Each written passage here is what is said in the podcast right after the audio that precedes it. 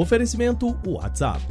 Dica importante para evitar cair em golpes: confirme sempre a identidade de quem está te pedindo informações ou dinheiro pelo WhatsApp antes de transferir. Todo mundo pode cair em golpes, mas todo mundo pode evitar.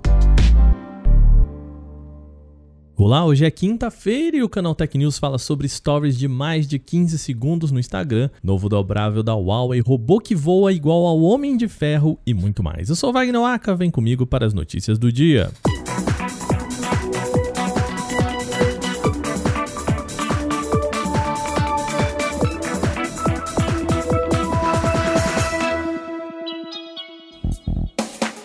O Instagram começou a liberar os testes de stories com até um minuto para mais pessoas. Usuários relataram pelas redes sociais que receberam uma notificação dos stories mais longos. A novidade começou a circular para um número pequeno de pessoas. Com ela, os vídeos efêmeros ultrapassam os atuais 15 segundos, igualando o tempo dos Reels. Nos stories, o limite maior pode ter sido implementado devido aos padrões de uso no formato. Vídeos mais longos são normalmente segmentados em pequenos pedaços de 15 segundos, algo que compromete a experiência de visualização. Se o perfil foi selecionado para o teste, um aviso vai ser exibido na tela assim que o usuário acessa a aba de Stories. Abre aspas, o texto diz o seguinte: apresentamos stories mais longos, vídeos com até 60 segundos de duração não serão mais divididos em segmentos, fecha aspas. A empresa, apesar disso, ainda não explica qual que é o critério para qual usuário vai ter essa função primeiro. A Huawei apresentou o design oficial do P50 Pocket, o primeiro smartphone dobrável da empresa no estilo flip, ou seja, ele se fecha como uma concha, ficando menor para guardar no bolso. O modelo apresentado é um produto de luxo, por isso ele tem um acabamento em ouro. Com nome e design que remetem ao HP50, o P50 Pocket conta com os dois círculos ali na tampa traseira. Todas as lentes são concentradas em um desses círculos, sendo que o outro é voltado para uma tela externa de uma polegada para selfies e outras notificações menores. O P50 Pocket também deve ter uma versão menos luxuosa padrão, que deve ser anunciada em 23 de dezembro. Outros dados de especificação ainda não foram revelados. A Samsung anunciou o Galaxy Tab A8, seu novo tablet intermediário.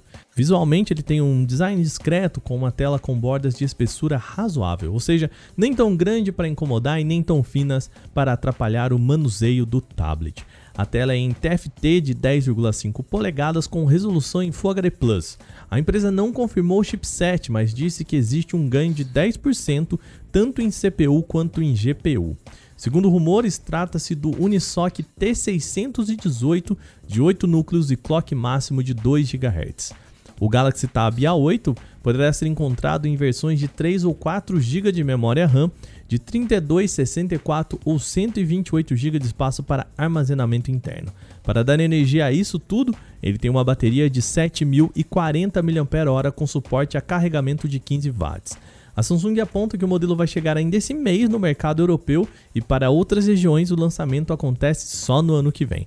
O preço inicial dele é de 230 euros para a versão com 3 GB de RAM e 32 para armazenamento interno, o que se converte em 1.480 reais, sem contar impostos. Um gerente de vendas de 35 anos deu o troco em um golpista que tentava se passar por um tio dele no WhatsApp. E o que é melhor, ele fez o bandido depositar 10 reais em créditos na sua linha telefônica. A vítima diz que a família já havia sido avisada sobre o criminoso se passando pelo parente e o plano do contragolpe foi retirado da internet. O golpista havia solicitado um depósito de pouco mais de dois mil reais via Pix, alegando estar com dificuldade de realizar a transferência por problemas em seu aplicativo bancário, que só voltaria a funcionar no dia seguinte, um clássico golpe de WhatsApp. O gerente de vendas então enviou alguns áudios para o criminoso, mostrando-se preocupado com a situação, mas afirmando que só poderia ajudar à noite quando chegasse em casa, pois estava sem créditos no seu celular. Ele sugeriu então que o bandido colocasse o crédito para agilizar a transferência e o golpista foi lá e fez a recarga. Esse é o contragolpe. Fica a dica aí para quando você receber essa ligação, pede para a pessoa adicionar aí para você o crédito, tá bom? Agora vamos falar de inovação. Pesquisadores do Instituto Italiano de Tecnologia estão trabalhando no desenvolvimento de um robô humanoide capaz de voar. O nome é Iron Cub e é uma homenagem clara ao Homem de Ferro, do nome inglês Iron Man justamente por causa da sua capacidade de decolar usando jatos propulsores nas mãos. Segundo os cientistas, o segredo para manter o voo estável está no balanceamento dos motores, que precisam equilibrar a quantidade de potência com o peso de cada extremidade do robô. Por enquanto, o Iron Cub só conseguiu levantar voo em simuladores virtuais, mas a equipe espera que o robozinho decole de verdade nos próximos meses. Aí ele poderia ser usado em missões de resgate, para sobrevoar regiões alagadas ou para dar um tchauzinho para os fãs da Marvel. Quem sabe um dia, né? Bom, essas foram as nossas notícias de hoje. Lembrando que você pode entrar em contato com a gente pelo e-mail podcast@canaltech.com.br. Manda sua sugestão e comentário. Esse episódio foi roteirizado, apresentado e editado por mim, Wagner Waka, com a coordenação de Patrícia Gnipper. O programa também contou com reportagens de Igor Almenara, Victor Carvalho, Gustavo de Liminácio, Dácio Castelo Branco e Gustavo Minari. A revisão de áudio é da Mari Capetinga. Agora o canal Tech News em podcast vai ficando por aqui. Amanhã tem mais. Até lá.